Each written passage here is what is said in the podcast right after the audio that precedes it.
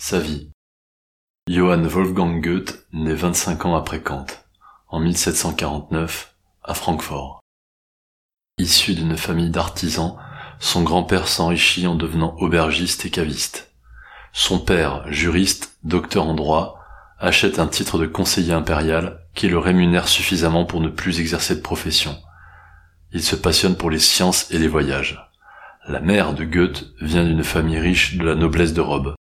Johann Wolfgang entretient des rapports conflictuels avec ses parents, notamment à cause de la sévérité de son père. Mais c'est pourtant grâce à lui que le jeune Goethe accède à une éducation éclectique, mêlant le grec et le latin, le français, l'hébreu, à la danse, l'escrime, l'équitation, mais également aux sciences, à l'empirisme et à l'humanisme. Le jeune Goethe est peu jovial et querelleur, mais heureusement, ses études stabiliseront son caractère. À 16 ans, son père le contraint à suivre des études de droit à Leipzig, à 300 km de Francfort, ville élégante et cosmopolite, où le jeune Goethe doit adapter son style vestimentaire et ses manières pour ne pas passer pour un provincial. Il termine son doctorat à 23 ans et est nommé avocat de la Chambre impériale à Francfort. À cette époque, il commence à écrire des poèmes. À 26 ans, il s'installe à Weimar en tant que conseiller à la cour du duc. Puis il est anobli sept ans plus tard. Il entame une liaison platonique avec une femme de sept ans son aînée, à qui il adressera 1700 lettres en dix ans, soit en moyenne une tous les deux jours. Il écrit deux grands drames en parallèle, en prose puis en vers. À 31 ans, il est initié dans la loge maçonnique Anna Amalia aux Trois Roses. Puis il réalise son rêve le plus fou, visiter l'Italie, son père lui en ayant tant de fois vanté les charmes. Il y fréquente des artistes célèbres, peintres, sculpteurs, et décrit ce voyage comme une seconde naissance. Il s'essaye à la peinture et à la gravure. Toute sa vie, il considérera l'étude de la littérature grecque et romaine comme la base de la plus haute culture intellectuelle. En 1789, de retour à Weimar, Goethe a 40 ans. Tout d'abord critique quant aux bienfaits de la Révolution française et de la démocratie, il révisera sa position trois ans plus tard, séduit par l'extrême nouveauté qu'ouvre cette révolution et les potentialités d'une nouvelle ère. Mais les sujets qui préoccupent principalement Goethe à cette époque sont la philosophie, les sciences naturelles, et également un autre franc-maçon, Mozart. En effet, à cette époque, Goethe, qui n'est pas musicien, essuie un échec total sur une collaboration texte-opéra avec un compositeur allemand, probablement parce qu'il considère la musique comme un simple ornement du texte, vision diamétralement opposée aux opéras italiens qui placent la musique d'abord. Il passe ainsi à côté de musiciens de premier ordre comme Mozart, qui préfèrent des textes certes plus médiocres, mais qu'on peut modifier à loisir pour s'adapter à la musique. Les textes de Goethe se suffisent à eux-mêmes et sont trop travaillés pour pouvoir coller à une composition musicale préexistante. Pourtant, Goethe admire les opéras de Mozart au plus haut point, à tel point qu'il envisage l'idée d'écrire lui aussi des textes d'opéra. Il considère Don Juan comme l'opéra parfait, et souhaite à cette époque que son texte de Faust soit accompagné d'une musique dans le même style. Il rédige également une suite à la flûte enchantée, tant sa fascination pour le musicien est immense. Deux fois, Mozart concurrencera les idées de Goethe en matière d'opéra, mais produira un chef-d'œuvre plus rapidement, qui de plus connaîtra un succès inégalable. À 45 ans, Goethe entame une amitié avec Schiller, un écrivain, poète et théoricien de l'esthétique, avec qui il entretient une correspondance fournie. Au décès de Schiller, Goethe se marie. Il a 57 ans. Deux ans plus tard, il rencontre Napoléon Ier, qui le décore de la Légion d'honneur. À 63 ans, il rencontre Beethoven, âgé de 42 ans, franc-maçon lui aussi. Si cette rencontre démarre par une estime, voire une admiration réciproque, très vite Goethe se dit dérangé par sa musique ainsi que par son caractère. À 64 ans, il expose sa théorie des couleurs à Schopenhauer, qui lui n'a alors que 25 ans.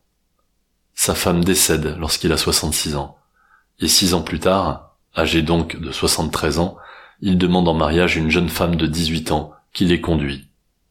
Goethe termine sa vie adulé par tous les milieux littéraires d'Europe.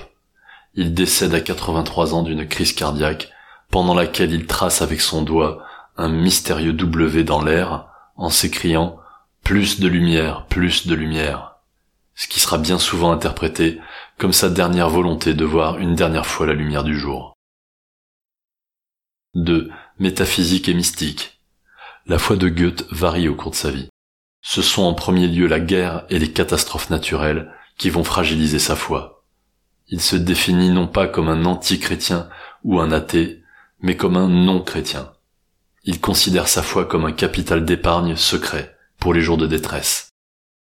La prière ranime l'espérance dans le cœur de l'homme, comme l'encens ranime le charbon qui s'éteint.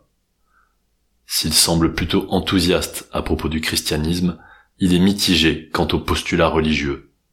La Bible est nuisible pour qui en fait un usage dogmatique, mais utile en tant qu'enseignement qui s'adresse à l'esprit et au cœur. Nietzsche qualifiera la foi de Goethe de joyeux et innocent fatalisme. Elle est principalement influencée par Spinoza, mais également par les concepts d'humanisme et d'ésotérisme.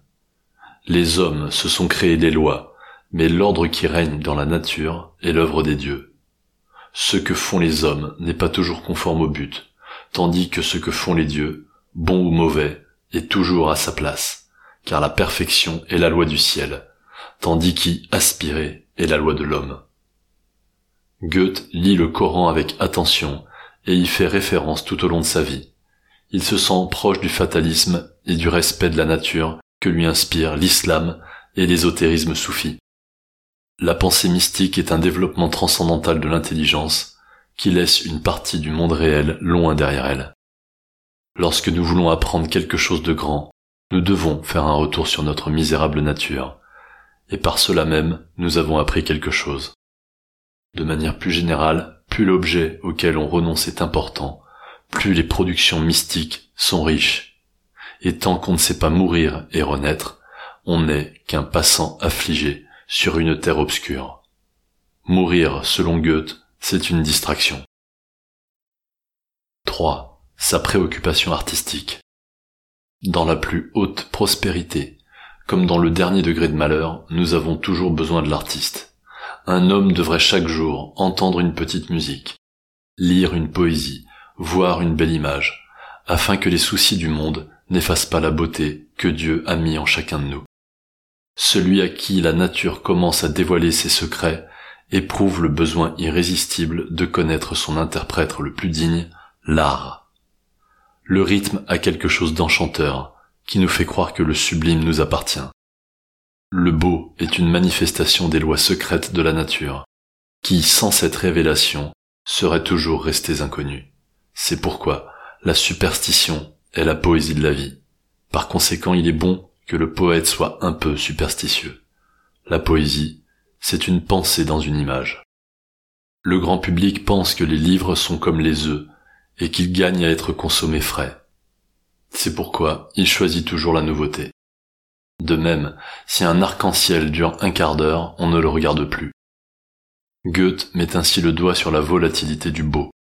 Pourtant, à l'inverse, la musique se passe de nouveautés.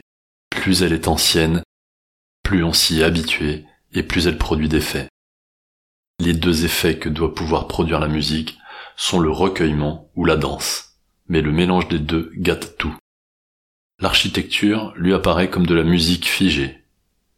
Il est arrivé qu'une œuvre d'art lui déplaise au premier coup d'œil, puis qu'il y remarque un mérite, s'y penche pour l'étudier davantage, et finalement qu'il y fasse une foule de découvertes lui apportant le plus grand plaisir, apercevant dans ses œuvres des qualités nouvelles et en lui-même de nouvelles capacités. Il considère que les antiquités chinoises, indiennes et égyptiennes sont des curiosités pour étudier l'histoire du monde mais de peu d'utilité pour la culture esthétique et morale. L'absurdité, lorsqu'elle est élégante, excite à la fois la répugnance et l'admiration. Enfin, le patriotisme est étranger à l'art comme à la science. En effet, les nobles productions de l'esprit, que sont l'art et la science, appartiennent au monde entier. 4. À l'image d'Aristote, Goethe étudie la biologie. Goethe rédige un essai très visionnaire sur la transformation des plantes. Il est le premier à utiliser le terme métamorphose en botanique. Sa préoccupation est d'ordre philosophique. Il souhaite remonter à la plante originelle. Pour lui, tout ce qui est vivant est pourvu de raison. Par exemple, l'estomac sait s'il a faim. Il étudie chez les animaux la structure des os et découvre l'existence de l'os intermaxillaire. Il considère l'humain comme un animal parfait et qui, du fait de cette perfection, ne peut être comparé aux autres animaux. Car si l'animal est instruit par ses organes, l'homme, lui, instruit les siens. 5. À l'image de Spinoza, Goethe s'intéresse à l'optique. Goethe écrit un traité qui décrit les couleurs comme la rencontre entre la lumière et l'obscurité. La physique moderne rejettera sa conception de l'obscurité, non pas comme une absence de lumière, mais comme pourvue d'une existence propre. Il rejette la théorie de Newton, à qui il reproche d'avoir bâclé le sujet. Refusant la mathématisation des couleurs, Goethe propose une approche spirituelle. Pour lui, la couleur est un éclaircissement du noir. Il invente le triangle des couleurs primaires. Le jaune est tout proche de la lumière. Lorsqu'on l'intensifie, on obtient le rouge. Le bleu est tout proche de l'ombre. Sa vision de la couleur comme étant une lumière obscurcie l'amène à les considérer comme un mouvement. Si Newton considère que les couleurs préexistent à la lumière blanche, qui en est la somme, et qu'on peut fractionner en utilisant un prisme, Goethe en revanche pense que la lumière est préexistante et que le prisme fabrique les couleurs par sa déformation. Si la science physique retient unanimement la vision de Newton, la vision de Goethe influencera quant à elle la biologie et la manière dont le système œil-cerveau perçoit les couleurs. En effet, des groupements nerveux comparent les influx de trois types de cônes sensibles à des spectres lumineux différents, avant que le cortex visuel ne synthétise les influx de toute la scène pour former la perception des couleurs. Cette vision influencera également le peintre Turner à la fin de sa vie. La vue est pour Goethe le plus noble des sens, car contrairement aux quatre autres qui passent par le toucher, elle s'éloigne de la matière et se rapproche donc des capacités de l'esprit. 6. Passions. Nos passions sont des défauts ou des vertus poussées à l'excès. Véritable phénix, lorsqu'une ancienne passion est consumée, une nouvelle renaît aussitôt de ses cendres. Les plus grandes sont des maladies sans espérance. Ce qui pourrait les guérir les rend plus dangereuses encore. On supporte patiemment tous les désagréments que nos défauts attirent, mais on ne peut se décider à y renoncer, car ces défauts nous ramènent à notre manière d'être individuelle. Nous serions fâchés que nos amis cherchent à nous dépouiller de ces originalités, on dit d'ailleurs qu'un homme qui fait quelque chose contre ses habitudes mourra bientôt. La nature a voulu que l'homme s'étourdisse. Goethe comprend ainsi le plaisir de fumer, boire des liqueurs fortes, prendre de l'opium. D'ailleurs le vin, tout comme l'art, sert au rapprochement des hommes. Cette vérité. L'amour propre donne du relief à nos qualités ainsi qu'à nos défauts. Le sentiment quant à lui permet à la pensée de se développer, et ce, dans le même sens que lui. La vérité répugne à notre nature, contrairement à l'erreur, parce que si la vérité exige que nous reconnaissions nos limites, l'erreur à l'inverse nous flatte en nous persuadant que notre esprit n'a pas de borne. Et pourtant la vérité même nuisible est préférable à l'erreur utile, car elle guérit le mal qu'elle a pu causer. La vérité fait comme Dieu, elle n'apparaît pas à visage découvert. Nous devons la deviner sous ses manifestations. Celui qui nous rapporte nos erreurs, même s'il est notre valet, devient notre maître. Nous avons raison d'appeler nos maîtres ceux dont nous apprenons toujours, mais ceux dont nous apprenons ne méritent pas forcément tous ce titre. 8. Persévérance. Il n'y a qu'en ayant confiance en soi qu'on peut savoir vivre et par cette confiance en soi, on donne confiance aux autres. La confiance est contagieuse. Et quoi qu'on rêve d'entreprendre, il faut commencer, car l'audace a du génie, du pouvoir et de la magie. Dans la vie, tout est combat. Seul mérite l'amour et la vie celui qui les conquiert au quotidien. Un grand sacrifice est facile, ce sont les petits sacrifices continuels qui sont durs. Dans le monde des idées, tout dépend de l'enthousiasme. Dans la réalité, Tout repose sur la persévérance. N'imaginons jamais que nous ayons été attendus comme un sauveur. Goethe aime ceux qui sont capables de rêver l'impossible. Il n'est pas suffisant de faire des pas qui conduisent au but. Chaque pas doit lui-même être un but, en même temps qu'il nous porte vers l'avant. Car attention, les difficultés croissent à mesure qu'on approche du but final. Mais il reste toujours assez de force à chacun pour accomplir ce dont il est convaincu. La plus grande consolation pour la médiocrité est de voir que le génie n'est pas immortel.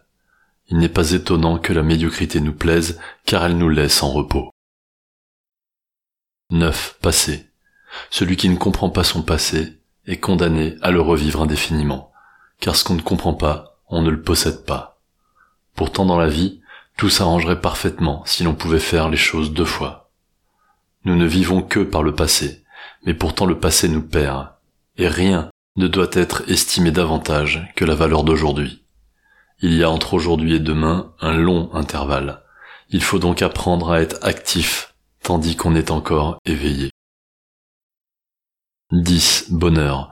Le plus grand bonheur, c'est de continuer à se perfectionner et à effacer ses défauts. Par ailleurs, pour rester heureux, il faut voyager avec deux sacs, l'un pour donner et l'autre pour recevoir. Heureux celui qui est doué d'un esprit modéré et paisible, pour ne pas faire de demandes exagérées. Mais tout le bonheur du monde renferme toujours malgré tout un pressentiment de souffrance, car notre destin ressemble à un arbre fruitier. En hiver, on a du mal à penser que ses branches refleuriront, mais nous l'espérons, car nous le savons. Le plus grand supplice serait d'être seul au paradis. Goethe remarque que la vie oscille toujours non pas entre malheur et bonheur, mais malheur et ennui. Goethe se dit triste de voir comment un homme extraordinaire lutte avec lui-même et avec les circonstances malheureuses de son époque, sans jamais parvenir à la fortune. À l'inverse, certaines natures problématiques ne sont jamais à la hauteur de leur position et n'en sont jamais satisfaites. La lutte intérieure qui en résulte consume leur vie sans leur permettre aucune jouissance. Enfin, l'homme est incomplet et imparfait si ses ambitions et ses efforts ne sont pas proportionnés à ce qu'il est capable de faire. 11. Relation à l'autre. La haine est un déplaisir actif. L'envie est un déplaisir passif. C'est pourquoi l'envie se change si souvent en haine. Personne n'accorde à autrui le droit de se tromper. Pourtant, si nous nous mettions à la place des autres, l'envie et la haine que nous éprouvons si souvent à leur égard disparaîtraient. Vieillir rend indulgent car on n'imagine pas voir commettre une faute qu'on n'ait pas déjà commise soi-même. L'ingratitude est une faiblesse. Goethe estime n'avoir jamais vu d'homme supérieur ingrat. L'homme devenu méchant n'a pas de plus grand plaisir que de contempler le mal d'autrui.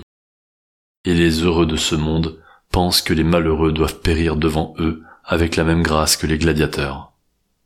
L'essentiel pour l'homme moral est de faire le bien sans s'inquiéter du résultat, car nul ne se perd dans le droit chemin. Et dès lors qu'on cesse d'être moral, on perd toute autorité.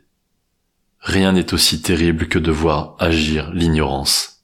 L'amitié ne peut devenir durable que si elle s'engendre de manière pratique. Nous suivons alors la même voie dans la vie, et nous favorisons nos projets l'un de l'autre. Nous marchons ensemble, sans nous détourner, quelle que soit notre manière de penser et de vivre. 12. Travail. Chacun souffre en travaillant, bien que ne travaillant pas pour soi-même, mais pour les autres, afin d'en profiter avec eux. Chacun doit se spécialiser, soit dans un art libéral, soit dans une profession. Goethe laisse peu de place aux généralistes car dans le tourbillon du monde, la vie se sera écoulée avant d'avoir acquis une connaissance superficielle sur toute chose. Bien savoir et bien faire une seule chose procure un plus haut développement que d'en faire cent à moitié. 13. Société. La foule ne peut pas se passer des hommes de talent. Si le talent se développe dans l'isolement, le caractère, lui, se forge dans le tumulte du monde. C'est en aidant les gens comme s'ils étaient ce qu'ils doivent être qu'on peut les aider à devenir ce dont ils sont capables. Celui qui parle longtemps seul devant les autres, sans flatter ses auditeurs, excitera leur aversion. D'ailleurs, les défauts qu'on devrait garder sont précisément ceux qui flattent les autres plus qu'ils ne leur nuisent. Celui qui ne se sent pas capable d'aimer doit apprendre à flatter, sinon il ne peut pas réussir. Le public veut être traité comme une femme, on ne doit lui dire que ce qu'il veut entendre. La mode, quant à elle, est une tradition momentanée, et comme toute tradition, elle impose la nécessité de s'y conformer.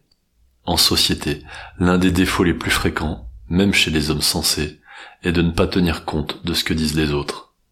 Même animés de la meilleure intention, les hommes ont du mal à se connaître.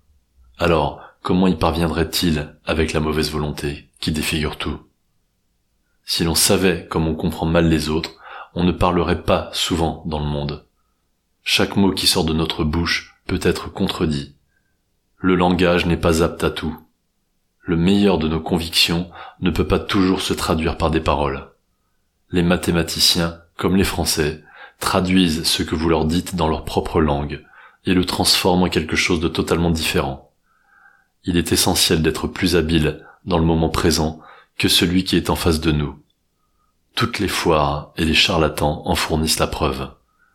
Par ailleurs, on ne peut pas se défendre ni se protéger contre la critique. Il faut la braver jusqu'à ce qu'elle se lasse d'elle-même. Abolir la peine de mort serait difficile, mais si cela arrivait, on serait très tôt forcé de la rétablir, car alors chacun se fera justice lui-même, dans un climat généralisé de vengeance sanguinaire. 14. Femme. Goethe recherche chez la femme la perfection à la fois physique et morale. C'est ce qui semble expliquer son éternelle incapacité à se fixer avec une seule femme. On ne trompe jamais, on se trompe soi-même, affirme-t-il. L'amour est un idéal, mais le mariage est réel. Ainsi toute confusion entre idéal et réel ne reste jamais impunie. Si la beauté féminine est plutôt une image figée, Goethe, lui, préfère la grâce qu'il juge irrésistible lorsque d'une femme jaillissent gaieté et joie de vivre. Il recommande de fermer nos cœurs avec plus de soin que nos portes. Un baiser est comme un verre de vin, d'abord un puis un autre, puis encore un autre, jusqu'à ce que nous tombions d'ivresse. Sa tendance bisexuelle lui amène un jour à remarquer que s'il a fait l'amour avec des garçons, il leur préfère les filles, car quand elles le lassent en tant que fille, il peut encore s'en servir en tant que garçon. 15. Œuvre. Goethe estime n'avoir rien créé lui-même, n'avoir été personne. Il ne fait, selon son humble propos, que recueillir et assimiler ce qui passe à sa portée. Pour lui, le terme philosophie n'est qu'un mot compliqué pour parler du simple bon sens. Il considère que son œuvre est celle d'un collectif qui porte le nom Goethe. Elle se compose d'une riche correspondance, d'une vingtaine de poésies célèbres, dont notamment L'apprenti sorcier, de quatre romans, d'une quinzaine de pièces de théâtre, dont Faust, de son autobiographie, de cinq ouvrages scientifiques et d'autres textes variés. 16. Conclusion. Il nous lègue quelques citations qui invitent à la réflexion. Ce qu'on appelle le romantisme d'un paysage, c'est un sentiment paisible du sublime, sous la forme du passé, ou, ce qui est la même chose, de la solitude, de l'absence et de la mort. Lorsqu'on voyage, un compagnon joyeux est comme une chaise roulante. Les hommes déprécient ce qu'ils ne peuvent pas comprendre. L'homme qui n'a rien à perdre est redoutable.